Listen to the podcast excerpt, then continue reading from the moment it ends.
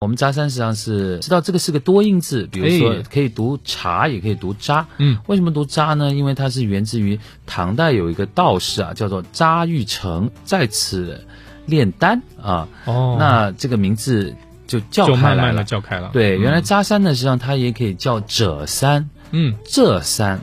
啊，包括叫遮山，遮住的遮啊嗯，嗯者是那个赭色的这个赭，颜颜色色的这个一种赭，对。嗯那这里面呢，实际上就特别有意思，就是说，我们都知道，也是我们隔壁的海宁有一个非常有名的海宁扎家，啊，扎家的哎呦查良镛，查良镛就是谁啊？我们的